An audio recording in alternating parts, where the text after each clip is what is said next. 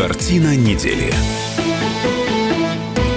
А это мы вернулись в петербургскую студию радио «Комсомольская правда». Я Дмитрий Делинский. Э, Вместе с ректором Гуманитарного университета профсоюзов Александром Записоцким подводим некоторые информационные итоги уходящей недели. В этой четверти часа говорим про воспитание молодежи и запреты. Смотрите, э, суд в Петербурге на этой неделе запретил аниме «Тетрадь смерти». Культовое аниме. Э, Прокуратура усмотрела в нем сцены жестокости, убийств, насилия, пропаганду суицида, подала в суд, почему-то в Колпине, другого места не нашли.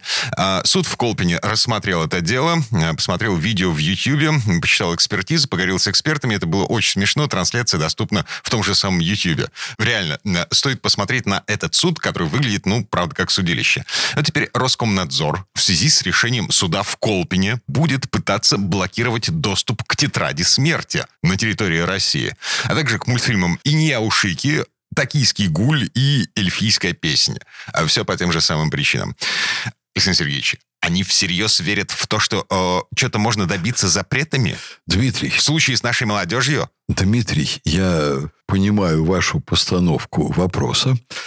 Я хочу, чтобы вы сегодня порадовались тому, что вы живете, пожалуй, в самом свободном обществе на планете. Э, не считая, ну, я не знаю, что там происходит в дальних совсем странах, но наше общество намного свободнее сегодня, чем в Соединенных Штатах, намного свободнее э, в плане вот свободомыслия, разномыслия, чем в Западной Европе, чем в Китае и чем в ряде других стран мира. Намного свободнее. А, окей, я радуюсь. А, но Так, нам... обрадовались. Да, Это первое. Да, нам запрещают. Второе, ключевой тезис, который я вам хотел бы сказать. В принципе, я подчеркиваю, в принципе, потом я это расшифрую. Вся культура основана на запретах. Да, мы это знаем а, с, самого, с самого раннего Не детства. все это Да, знают. нам все, ну, то есть не все, нам что-то запрещают, Да. и э, это, э, это процесс становления личности. Да, э, Дмитрий, вы абсолютно правильно это освещаете. Вся культура основана на запретах. Весь вопрос в том, что человек высокой культуры устанавливает себе запреты сам. Человек низкой культуры, он вынужден сталкиваться с запретами общества. Это в теории. Так. На практике это все намного сложнее, потому что запреты общества – это сложная система, которая меняется постепенно. Есть социальные механизмы, которые отработаны. Ну вот, например, есть э, в культуре проблема традиции инноваций. Когда появляется что-то новое, оно никогда не утверждает себя в жизни легко и естественно. В любом обществе, любого типа, вот это новое сначала подвергается проверке. У нас в Петербурге был даже, есть замечательный профессор Константин Пегров в Госуниверситете на философском факультете, который когда-то написал докторскую «Новое и общезначимое – это диалектически взаимосвязанные противоположности». Ой. Если что-то является новым, оно не может быть общезначимым. Если оно по-настоящему новое, оно непривычно, еще неизвестно, хорошо это или плохо. С этим надо разобраться. Поэтому появляются в обществе силы, которые начинают возражать. Это плохо, это не годится. Там касается это причесок, касается это идей, касается это роликов в Ютьюбе. И есть группы, в которых вот это новое проходит апробацию в первую очередь. Это молодежь, о которой я писал очень много научных работ, по которой я защитил кандидатскую и докторскую в свое время. И вторая группа, тоже очень важна, это интеллигенция. Вот эти две группы, они обкатывают все новое. Но вовлечены и другие слои в это, конечно. В результате что происходит? Новое либо вот проходит вот какой-то из этих экс- экспериментальных полигонов, а то и оба, и либо оно уходит из жизни, отвергается. Это все ерунда, это все нам не нужно. Ну Вот. Молодежь очень много вот э, воспринимает на веру, хватает всякую ерунду, что блестит, потом отбрасывает. И интеллигенция. Вот, э, да, что еще происходит? В моменты исторических переломов это все меняется. Там меняются системы ценностных ориентаций и так далее.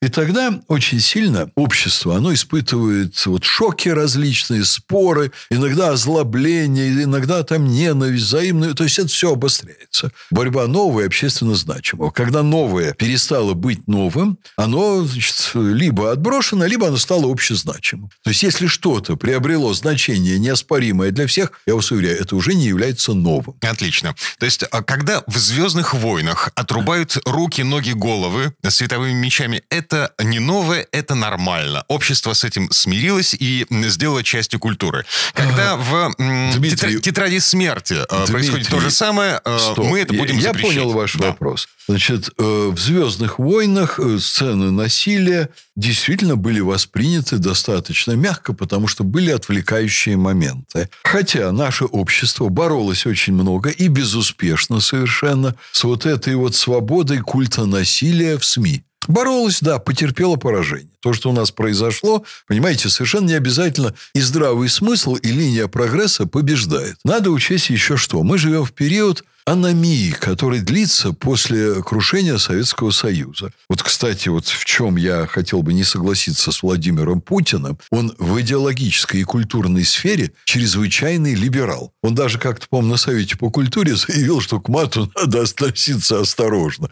Я был шокирован просто. Что такое вообще относиться к мату осторожно? Ну, он, он не пояснил, но употребление мата у нас запрещено по закону. Что означает осторожно относиться? А группа Ленинград говорят, очень нравится. Вот-вот-вот. Да. Примерно это там и обсуждалось. Угу. Теперь, на что нам надо посмотреть? В обществе ослабло влияние после крушения Советского Союза, морали, нравственности. И все это произошло под флагом вот всеобщей свободы. Свобода наступила. Никто не может торгаться в мораль. Не надо никого воспитывать. Понимаете, это была доминирующая мысль 90-х. И 30 лет прошло, чтобы мы осознали, что это глупость, безобразие, в ряде случаев преступное. А что происходит потом? Мягкие регуляторы ослабляются, начинают работать жесткие, выходят на первое место. Это суды, это прокуратура, это полиция. И когда они что-то делают, это в ряде случаев вызывает протесты гражданского общества, которое у нас говорят, его нет, а оно есть. Суды, правоохранительные органы имеют один очень серьезный изъян, это я вам как ректор скажу. Это люди, которые получают высшее образование, очень узкое образование. Там юридических дисциплин огромное количество, а общегуманитарных минимум. Я не хочу обидеть этих людей, но когда у юрист, э, у судьи, например, появляется новое, в принципе, дело, которое касается, например, экономики, у них общей эрудиции не хватает, чтобы на эти дела посмотреть.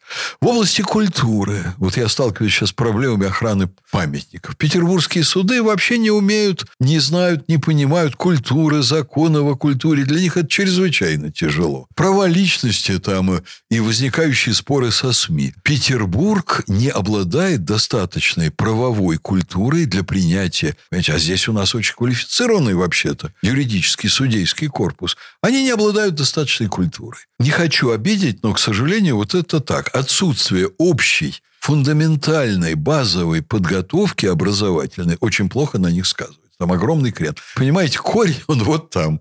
Он даже не столько зависит от власти. Власть любая будет там какие-то охранительные действия предпринимать. Но сейчас обстановка очень плохая, потому что судьям очень трудно в этом разбираться в силу вот недостаточной подготовки к делам, которые для них нестандартны. А, ну, то есть вырастет поколение судей, Выросло уже. Вырастет поколение судей, воспитанных на культуре аниме. В какой-то момент не встанет такой проблемы. Вот. Но появится что-то новое. Вот-вот-вот. Поэтому я тут большого оптимизма не испытываю. Но если начнут работать регуляторы, и все-таки правительство будет работать в целом более грамотно, мягкие регуляторы, и правительство будет работать грамотно, ситуация изменится к лучшему. Ладно, в любом случае, я понимаю, что э, сейчас далеко не подростки, на которых было адресовано, ориентировано решение Колпинского суда запретить тетрадь смерти. Но в любом случае, для того, чтобы понимать, о чем идет речь, посмотрите пару эпизодов. Это действительно культовое японское аниме. На этом попрощаемся. Так, я не хочу, чтобы вы закончили на пропаганде значит, японского культа смерти или аниме. Я хочу вам сказать, что японская культура очень далеко отстоит от нашей по менталитету, по традициям и так далее я бы очень осторожно относился к произведениям японского искусства и трансляции их в нашу молодежную среду. А, но мы же взрослые люди, Александр Сергеевич. Тем не менее, mm-hmm. тем не менее, есть такие взрослые, как дети. Вот, по-моему, как вы, Дмитрий. Вы так смотрите на жизнь вообще таким открытым, светлым взглядом. Вы такой либерал. А, я верю в лучшее в людях. Да, верите. А я думаю, что вам надо утро начинать с того, что вспоминать свой жизненный опыт, когда эта вера не оправдалась.